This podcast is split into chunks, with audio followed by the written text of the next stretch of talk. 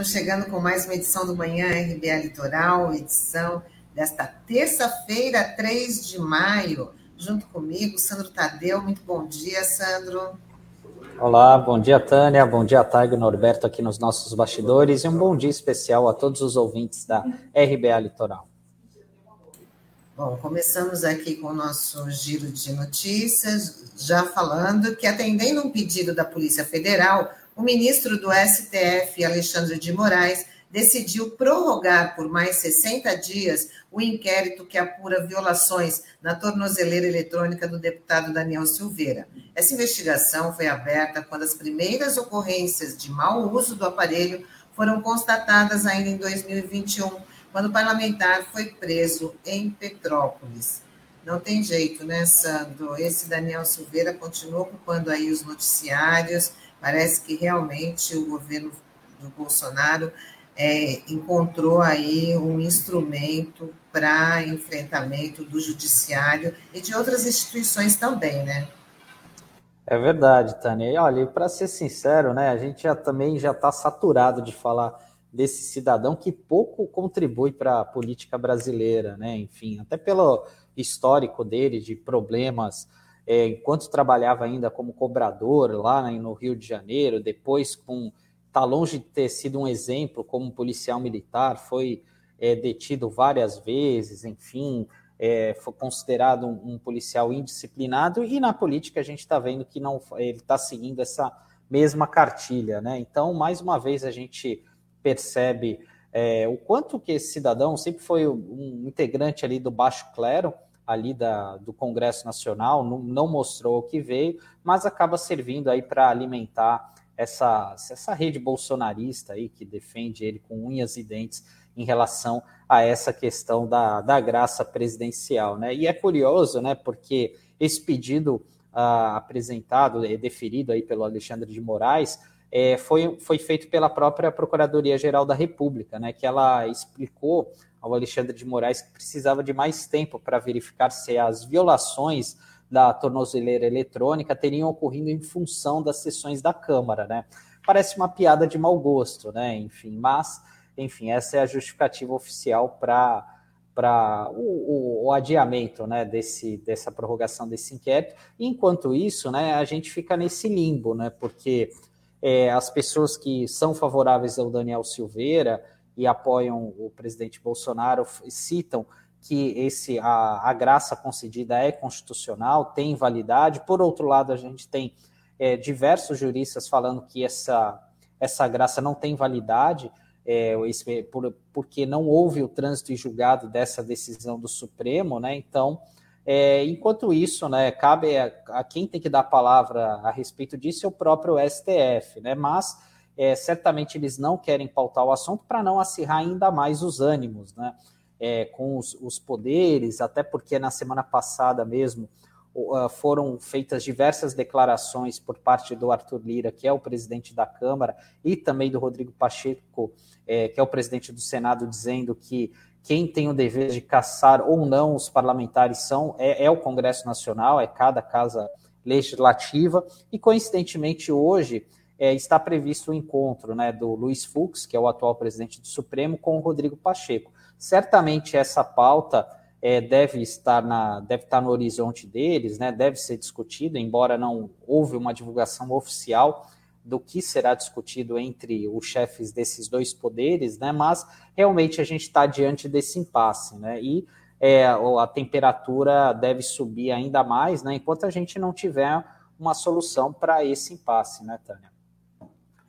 E, é, dando continuidade aqui, a gente vai falar um pouquinho sobre política internacional, porque a Alemanha deixou o Brasil de fora da lista de convidados do grupo G7, que reúne as sete maiores economias do mundo.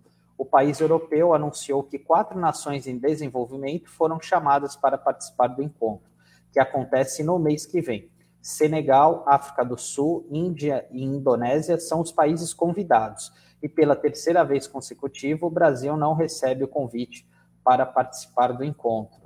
E pode pedir música, né, Tânia? Mais uma vez para esse terceiro convite aí, ou não convite, né?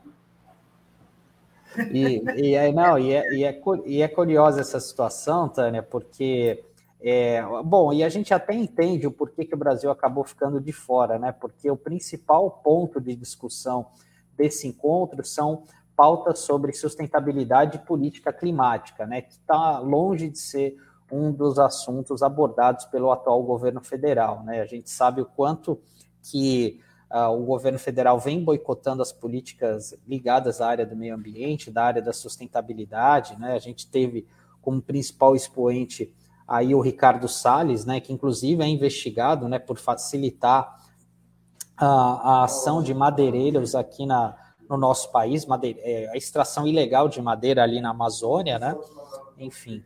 Então isso chama bastante atenção, né.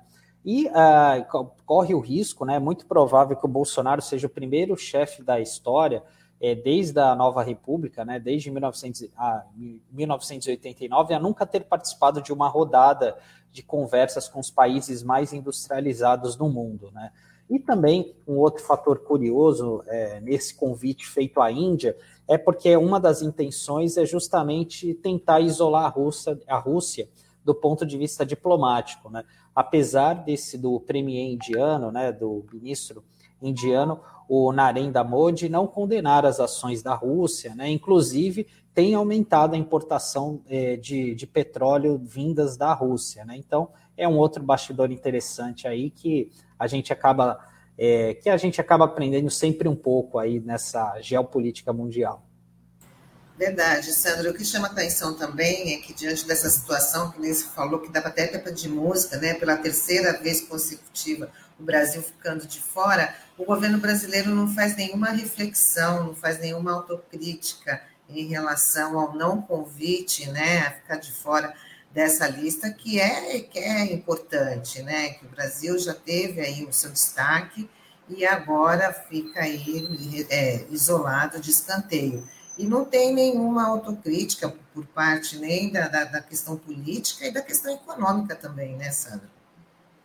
Sim, exatamente, Tani. E assim, até é, houve uma mudança né, na, no Ministério das Relações Exteriores, né, que é o Carlos França, que é um, é um diplomata de carreira, que houve até um, um sentido de profissionalizar, né, enfim, de trazer mais para o eixo essa questão diplomática aqui do nosso país e aos poucos ele estava conseguindo alguns avanços em relação a isso, né? Mas ele já está sendo fritado aí pelos militares, pelo próprio é, gabinete do ódio aí do presidente Bolsonaro, né? Então a gente sabe que ele está pela bola 7, como a gente fala aí é, popularmente, né? Então é muito provável que ele acabe saindo. A gente tem que lembrar que inicialmente do governo é, a gente tinha aquele outro diplomata também de carreira, né? Que é o Ernesto Araújo, que era ligado, era uma indicação do Olavo de Carvalho, enfim, né? E isso é de uma certa forma essa política mais radical acabou sendo abandonada, enfim, por um por uma pressão, mas agora, mas, é, mas nada mudou na prática, né, Tânia? Assim, é, essa visão talvez um pouco mais radical acabou sendo deixado de lado agora com o Carlos França, mas ele já está sentindo os efeitos aí dessa dessa política, né, que não, não faz bem aí aos olhos do, dos bolsonaristas. Verdade. E a gente dá continuidade aqui, dizendo que a proporção de famílias endividadas voltou a bater recorde histórico em abril. Segundo pesquisa realizada pela Confederação Nacional de Comércio de Bens, Serviços e Turismo, o índice foi de 77%, índice 10% maior que o mesmo período do ano passado. O estudo aponta que o endividamento e a inadimplência estão relacionados ao contexto econômico do país. Bom, basta a gente ir no supermercado para comparar aí os preços dos, dos, alimentos, né? Os itens básicos da, da, da, da cesta básica, e realmente é, é, muito previsível a situação do endividamento, da, da inadimplência, Basta falar do botijão de gás, que daqui a pouco que já está sendo parcelado. Para você adquirir um botijão de gás, a pessoa já está podendo até parcelar, né? Então, está muito difícil, né, Sandra?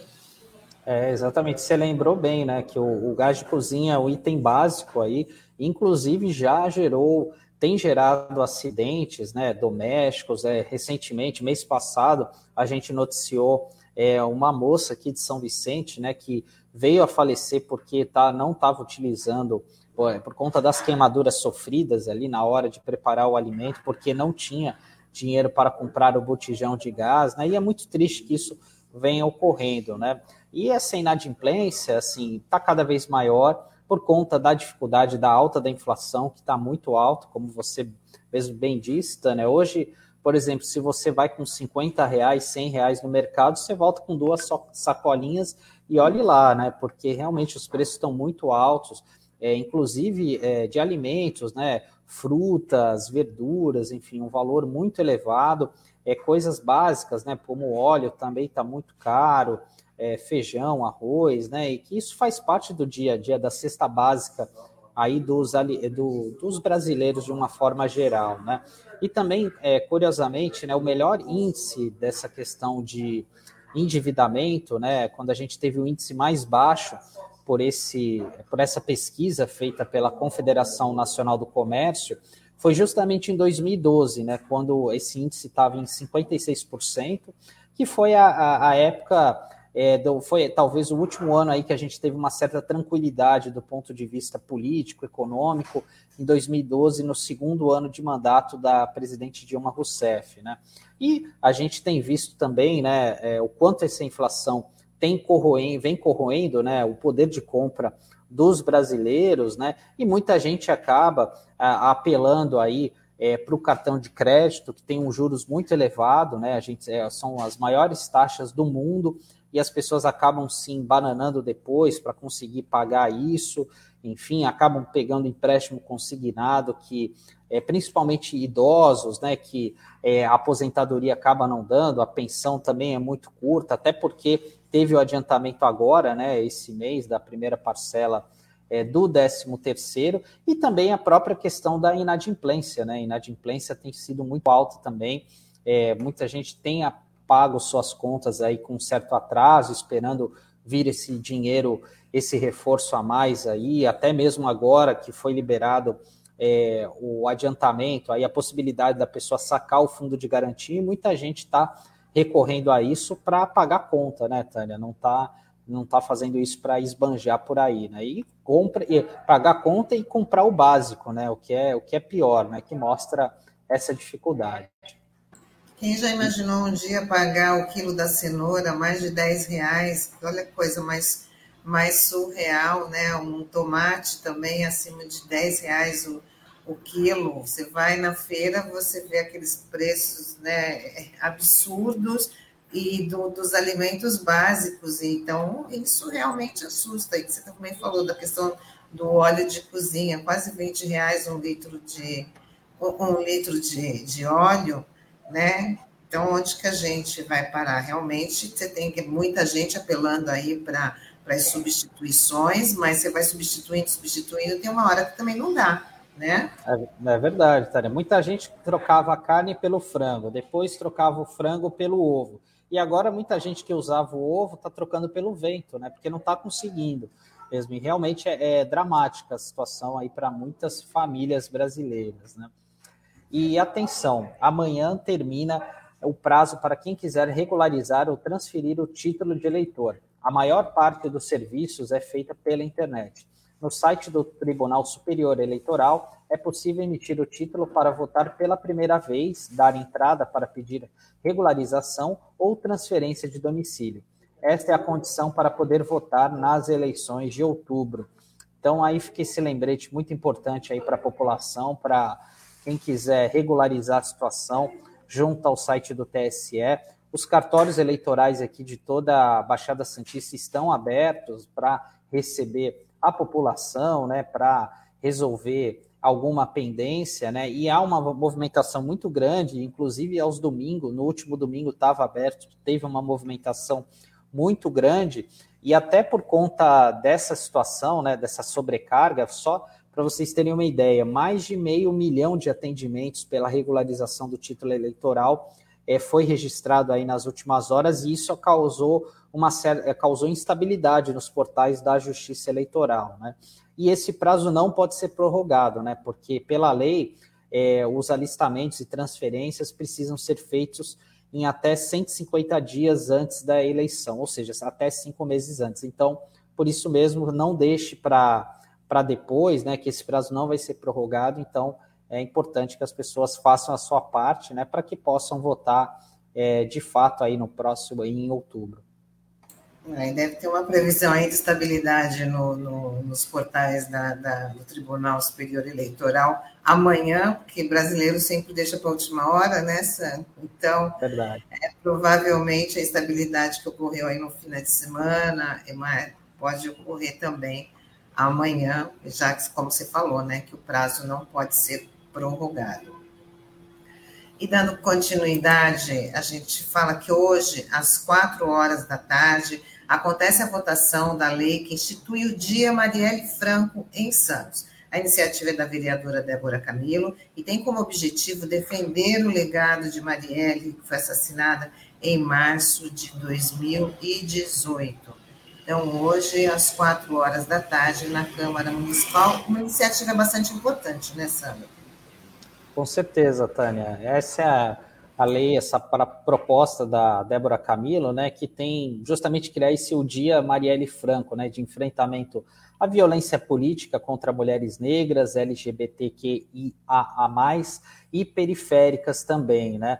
E também a ideia dessa proposta, né, é que as autoridades municipais apoiem e facilitem a realização de divulgações, seminários, palestras em escolas, universidades e até mesmo em outros equipamentos públicos do município sobre a Marielle Franco, né, sobre a importância da a violência política aqui na nossa cidade, né, enfim, porque a gente tem vários casos, né, de crimes políticos aqui na nossa região, alguns deles não desvendados até hoje, enfim, é, por exemplo, um dos casos, né, é, um atentado contra o ex-prefeito Clermont é, de Cubatão, né, que completou 20 anos e até agora a gente não sabe os mandatos. Nós já tivemos vereadores também assassinados em Guarujá, em Cubatão, né?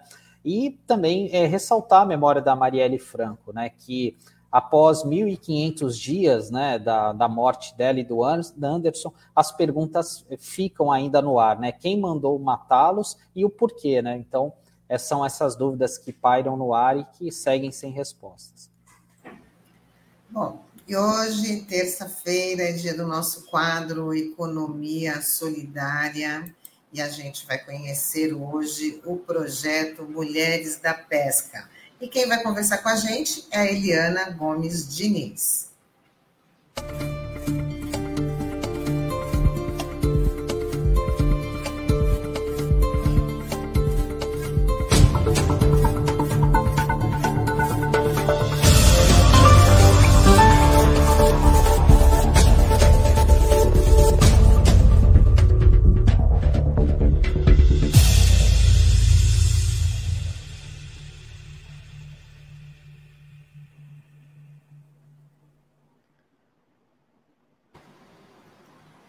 Olá, Eliana, bom dia. Seja bem-vinda aqui com a gente no Manhã RBA Litoral, dentro do nosso quadro Economia Solidária. Tudo bem?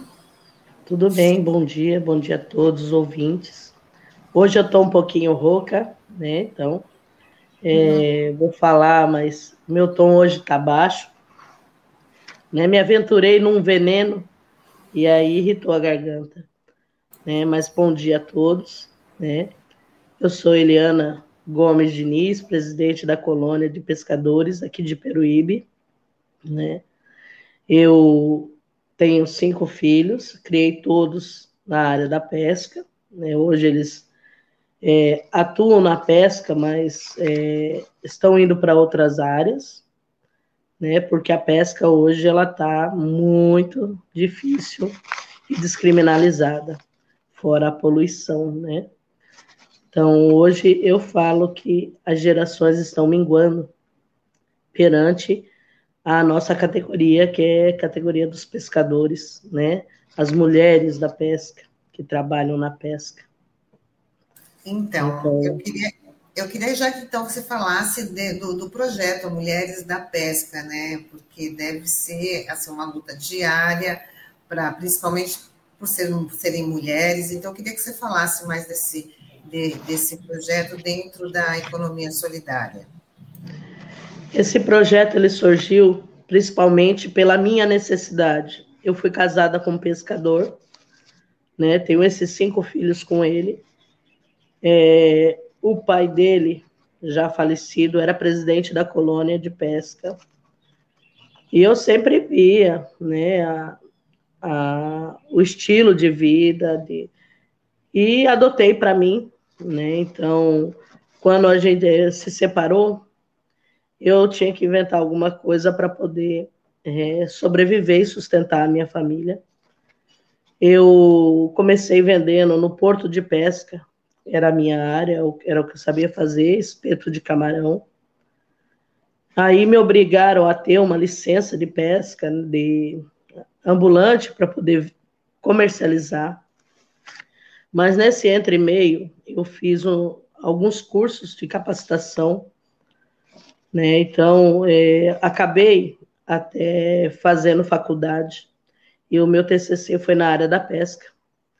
Hoje eu tenho 23 cursos concluídos na área da pesca, né? Para hoje estar presidente da, da colônia de, de pesca. E nesse é, avalanche de coisas acontecendo, eu comecei a preparar é, salgados, tudo na base de, de, de, peixe e camarão, que não é comum, né? Todo mundo acha caro.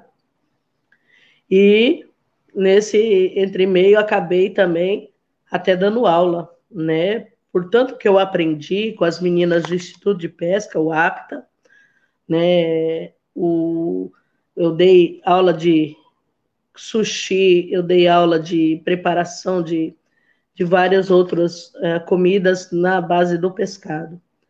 Né? Aí eu, eu também, né, como está aí descrito, faço aproveitamento da, do couro e da escama do peixe, porque é lixo, então a gente, é, quando a gente não tem renda, né, então a gente tem que inventar nossa renda. E a escama de peixe e o couro ela veio como uma matéria-prima ah, excepcional para mim.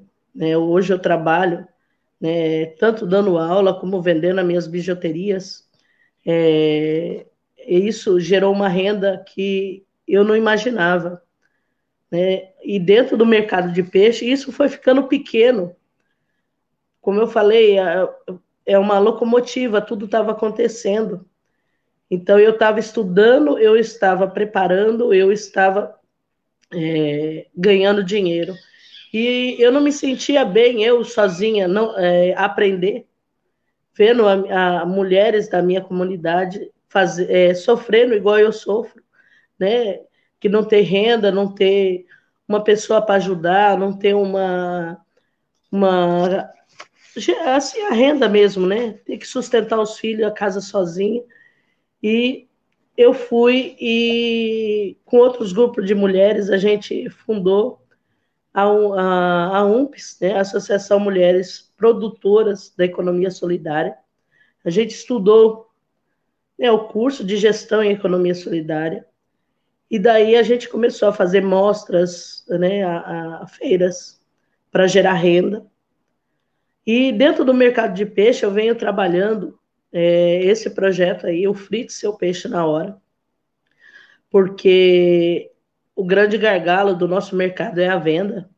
Então a gente se capacitou e fazendo essas, essas eventos para fritar o peixe, assar o peixe, a festa da tainha, a festa do, de frutos do mar, a gente conseguiu é, dar uma alavanca na nossa vida financeira e até aquela aquela coisa de sentimento, não, eu, eu sou empoderada, eu estou fazendo alguma coisa por mim e pelas outras, né? É, quando estamos no meio, né, das colheres, das, dos temperos, eu acho que isso é, se sobressai porque eu amo cozinhar, eu, eu acho que o, o cozinhar é um ato de amor, e estar aqui na colônia de pesca é um ato de bravura, porque é muito difícil lidar com situações machistas, situações que era do de campo que eu não tinha grande conhecimento, eu vim aprendendo.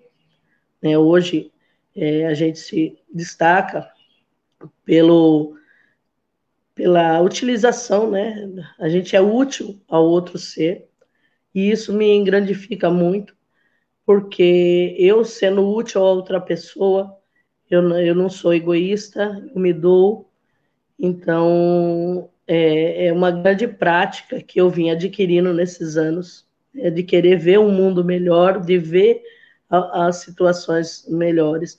E lá no Porto de Pesca, é, hoje eu tenho orgulho de falar apesar de, de, agora que temos uma, uma gestora na, na Casa da Agricultura que nos ajuda, porque as anteriores não, não nos apoiavam né, na, na causa.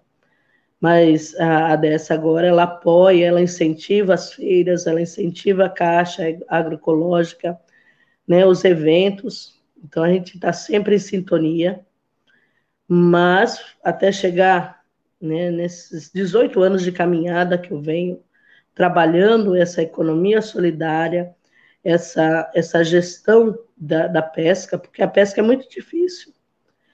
Mulher está na pesca, ela é invisível, porque ela tem que cuidar da, da casa, da produção, da venda e se virar nos 30. Né? Não é diferente de outros setores, mas é um trabalho muito árduo, pesado. Né? Então, com políticas é, baseada para as mulheres. A gente conseguiu DAP, conseguiu investimento. Então, a gente comprou barraca pela DAP para poder as meninas estar tá expondo, tá se sentindo útil, né? Não é só ir pedir para o poder público, depender do poder, é, poder público.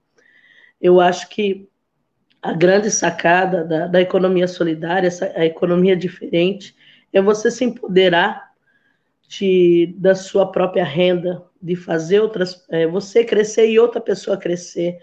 Né? Então, é, eu, eu sinto orgulho disso, de ter aprendido muito né, com minhas companheiras. Tem muitas que são de outras áreas, são a, a quilombola, a agricultora.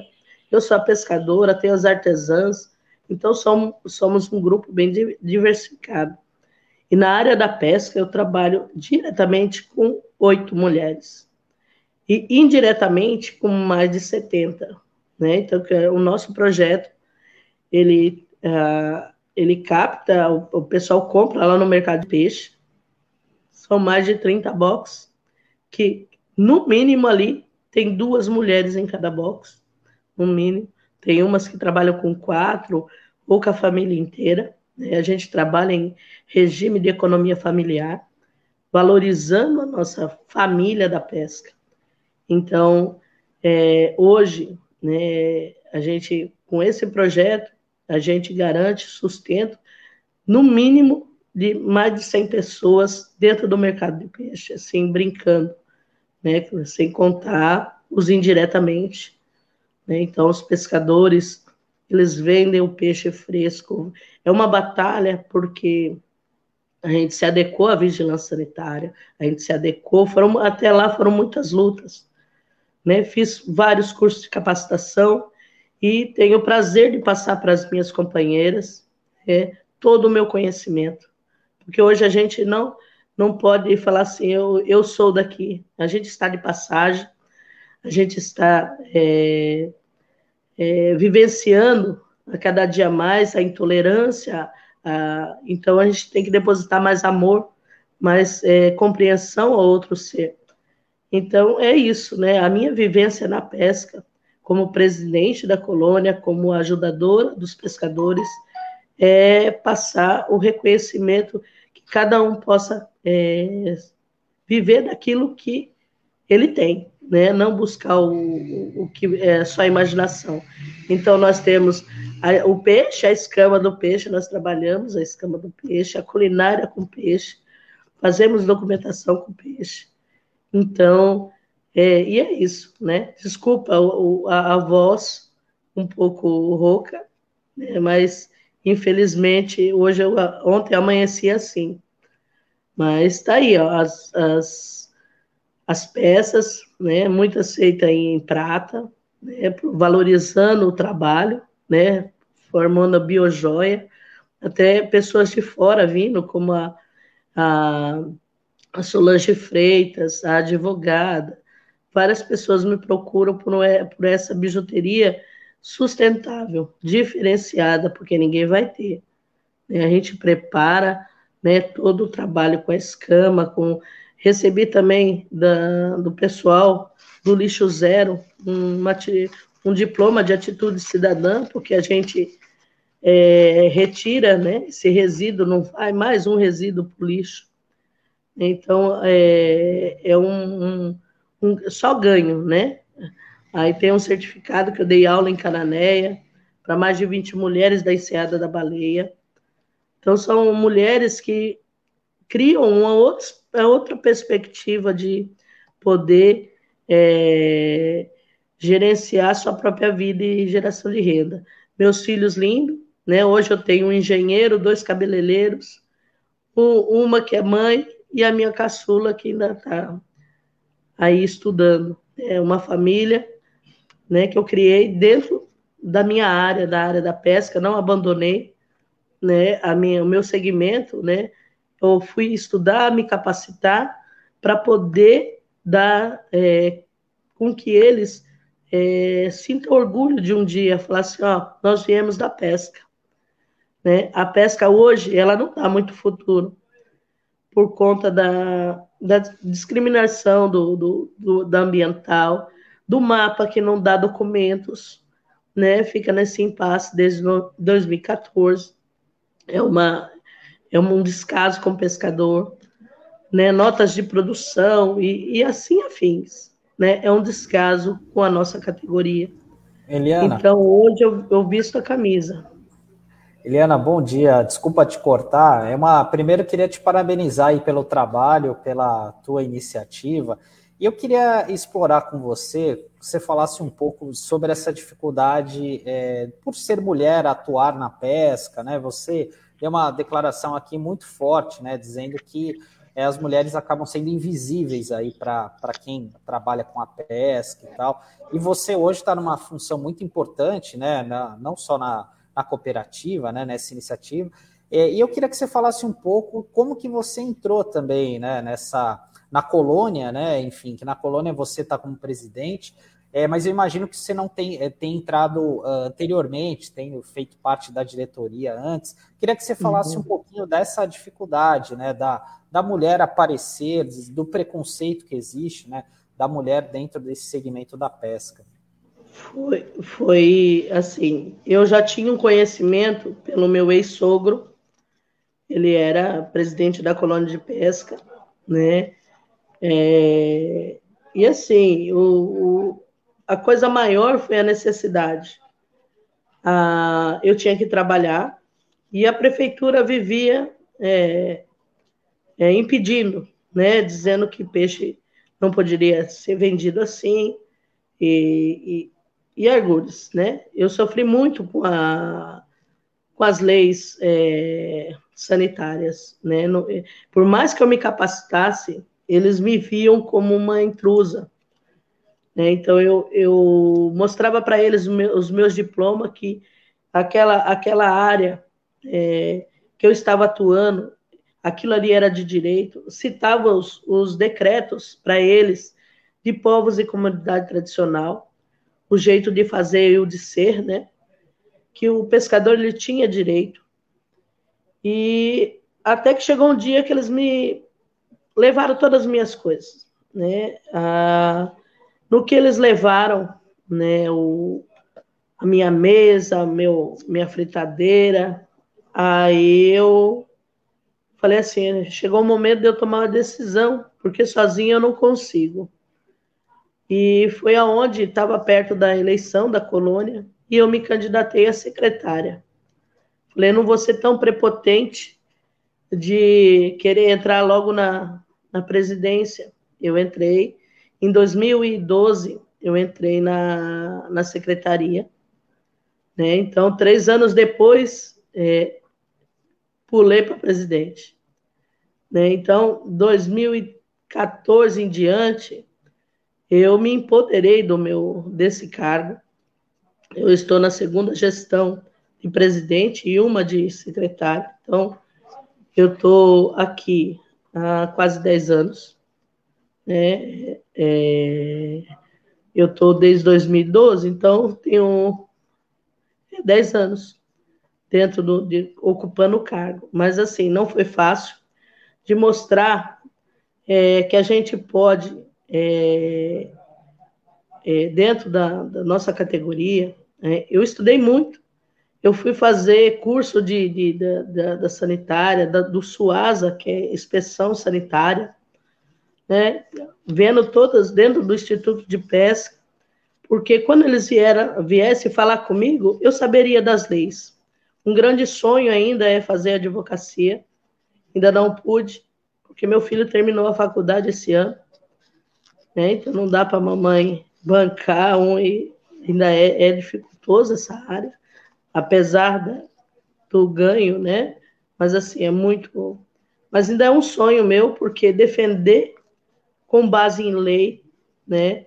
Meus amigos é, da pesca que vêm sofrendo apreensões irregulares, né? Com abuso de poder. E eu entrei na colônia com esse intuito, porque eu fui muito humilhado. Eles dizendo que não podia, né? Eu estar ali, e eu sabendo dentro da lei que eu podia. Né, o decreto de povos e comunidades tradicionais me dava o direito de vender a minha produção meus filhos pescavam e eu vendia. Só que aí eu me aprimorei em preparar. Né? Então, dentro do, do próprio site da Vigilância Sanitária, tem o termo razoabilidade. Né? Então, que ele, ele não. Ele, o pescado ele tem que sofrer uma inspeção. Ele saindo da embarcação, ele tem que sofrer uma inspeção de qualidade. Então, é, e aí eu sabia de tudo isso. Quando eles me rebatiam, eu colocava a lei na ponta da língua para eles. Eu posso, até que eles conseguiram me dar uma licença fixa. E eu construí um quiosque. Acho que eu não coloquei, é, é, era apenas uma barraca. E hoje eu construí um quiosque de azulejado, com as normas da vigilância sanitária. Né? Então, tudo com base, porque ali era a minha renda. Aqui na colônia eu sou voluntária, né? a diretoria é voluntária.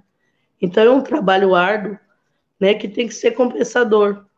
Hoje a minha renda, ela, ela me compensa eu estar aqui na colônia. Então, durante a semana eu estou aqui, final de semana eu estou lá, ajudando o pescador, ajudando naquilo que eu acredito, né, no, no, numa pesca é, sustentável, uma pesca justa, né, a, a população podendo comer um peixe de qualidade dentro das normas de vigilância sanitária, né? As meninas do, do Instituto de Pesca me conhecem assim é, a fio, porque eu fiz vários cursos com elas, né? Então é aquela demanda, né? A gente tem que buscar se capacitar. E eu sempre senti essa necessidade. Tá bom? É, Eliana, sua história é muito inspiradora, né? Eu, sim, sou muito amante de, de peixe, né? Peixe é um dos meus pratos favoritos, então já está dando até aquela fominha, né? Aquela vontade de comer um peixinho. Bom, mas eu queria que você falasse justamente desse seu talento, não só da questão da pesca, como da questão da culinária. Se isso você também compartilha né, o seu, esse seu talento, se tem a capacitação de, de outras pessoas cozinharem os pratos à base, à base de peixe, se você, se você ensina, se você capacita, né? Eu queria que você falasse um pouquinho sobre isso. Hoje, hoje eu tenho até um, hoje eu tenho até um, um ensinamento. Hoje a minha professora de culinária trabalha comigo por ela ter sofrido né, algumas coisas, ela está com problemas é, de tremores, então a Lourdinha, é, ela falou, e tem uma grande capacidade. Hoje ela trabalha comigo, faz a. Hoje o domingo é dia de camarão na abóbora, feita pela Lourdinha. A prepara uma lagosta e um caranguejo como ninguém. Então, eu fico na base mais da fritura, né? Porque tem que ter o ponto certo, não deixar encharcado, né? Então, cada uma que trabalha comigo, é, a Amanda, Amanda tira um arroz aí como ninguém, né? a, a Aline, a, a minha filha Liliane, a Emanuele. Então, assim, dentro é, da questão da, da, Eu ensino todo mundo, porque é assim, o dom de, de ensinar e aí saber passar aquilo que o conhecimento, é, não ser egoísmo, porque a gente não leva nada daqui. Ah, é segredo de família. Não tem segredo. O segredo é amar o próximo, você ensinar, você se capacitar e poder passar isso, né?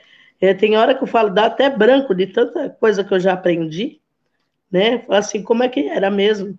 Né? Mas assim, a gente bota tudo no, na ponta do, do, lápis, como quanto que elas vão ganhar, quanto é, o que, que vai render. Então, saber administrar, saber é, preparar, principalmente.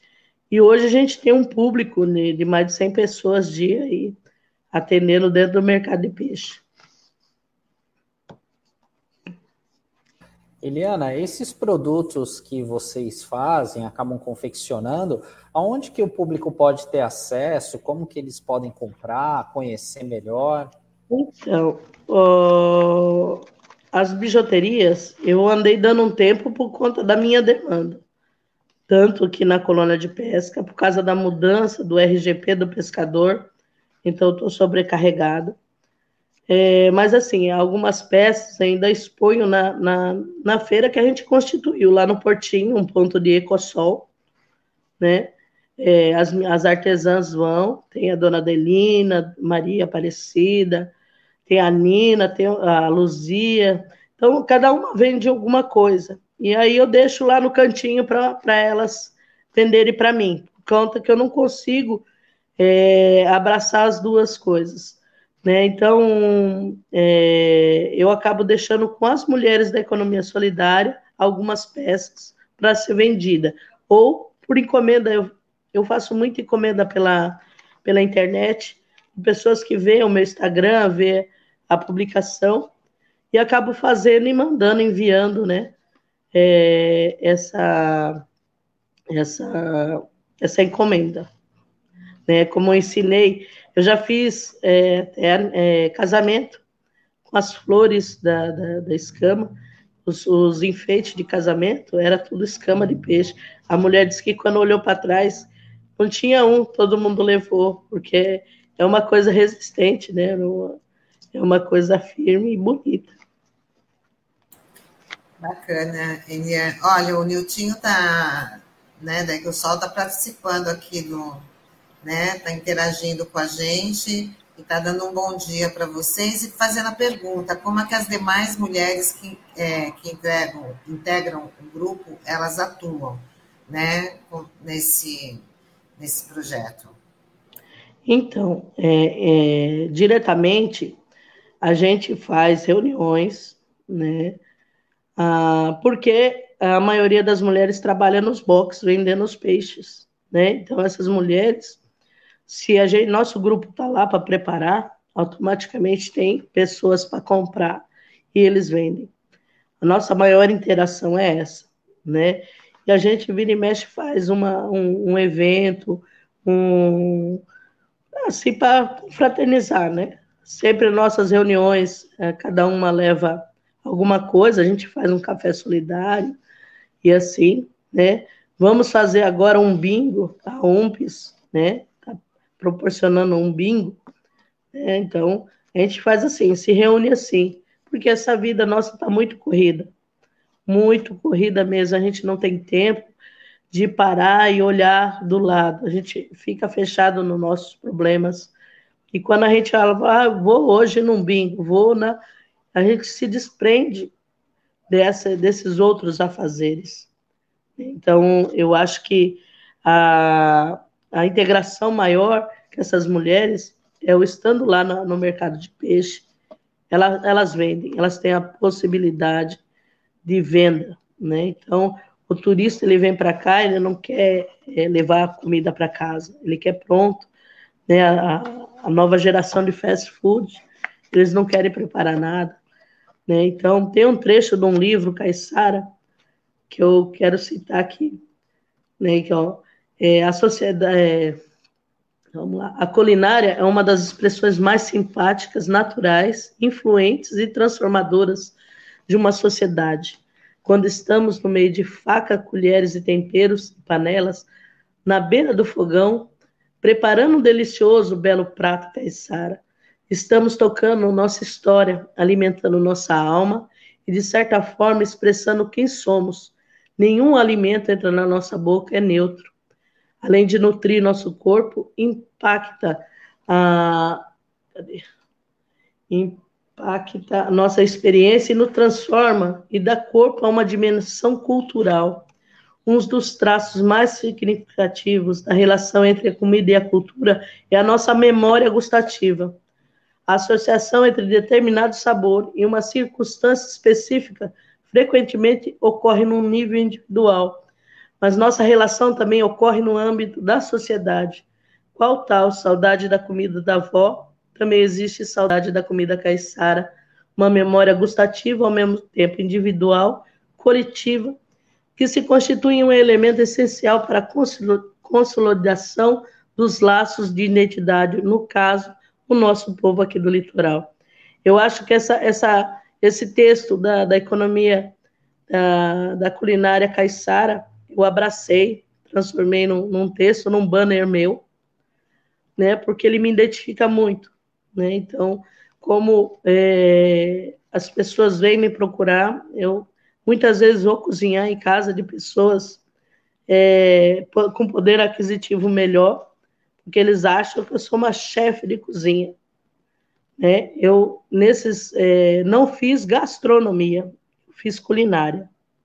Né? Então Muitas vezes as pessoas é, é, têm o diploma, mas não têm o dom na mão, né? Deus me deu o dom da, da, da mão, no sabor da mão, e eu agradeço a Deus e a todos, porque esse foi a base para me sustentar meus filhos, criar eles dignamente, né? Futuramente aí eu poder estudar também, né? Então esse é o, é o, o que eu deixo aqui né, de mensagem para todos que estão ouvindo, interagindo, é que ame o próximo, né, como a si mesmo, que nós devemos ser a mudança que queremos ver no mundo. E é isso.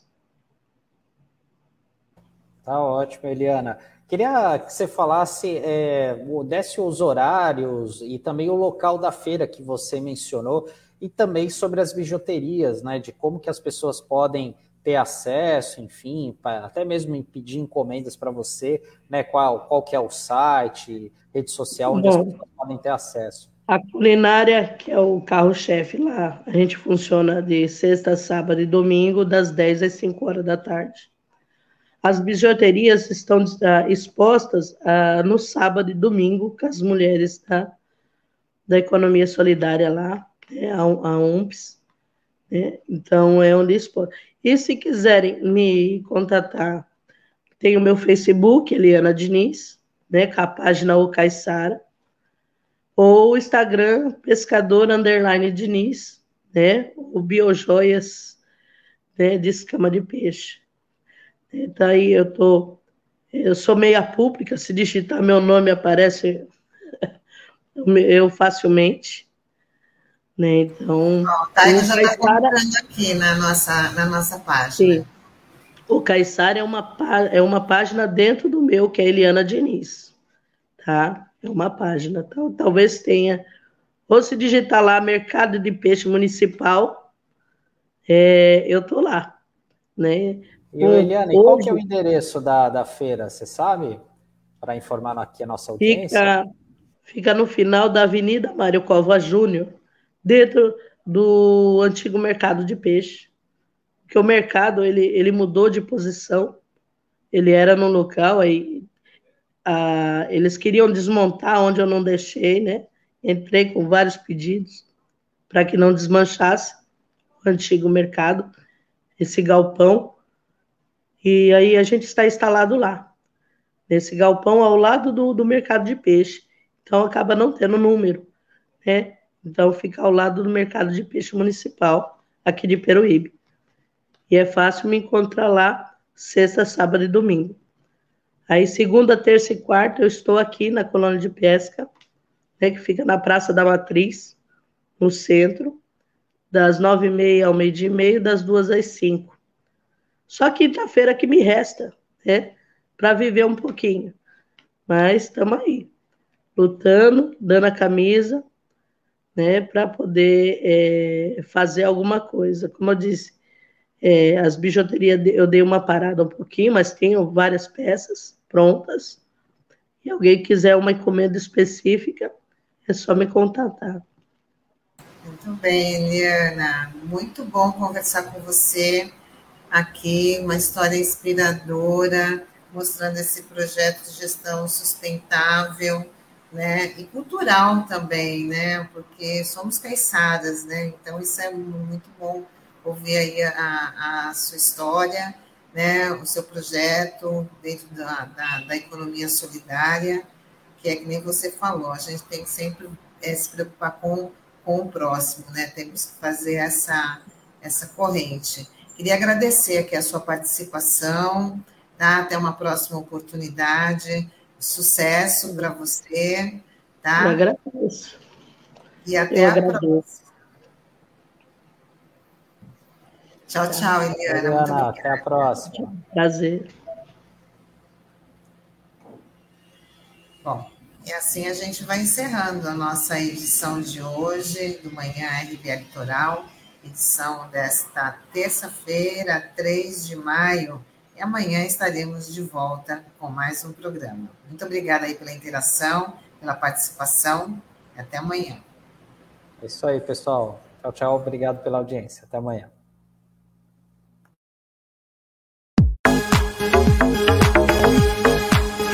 A Rádio Brasil Atual Litoral é uma realização da Fundação Setaporte, apoio cultural do Sindicato Setaporte.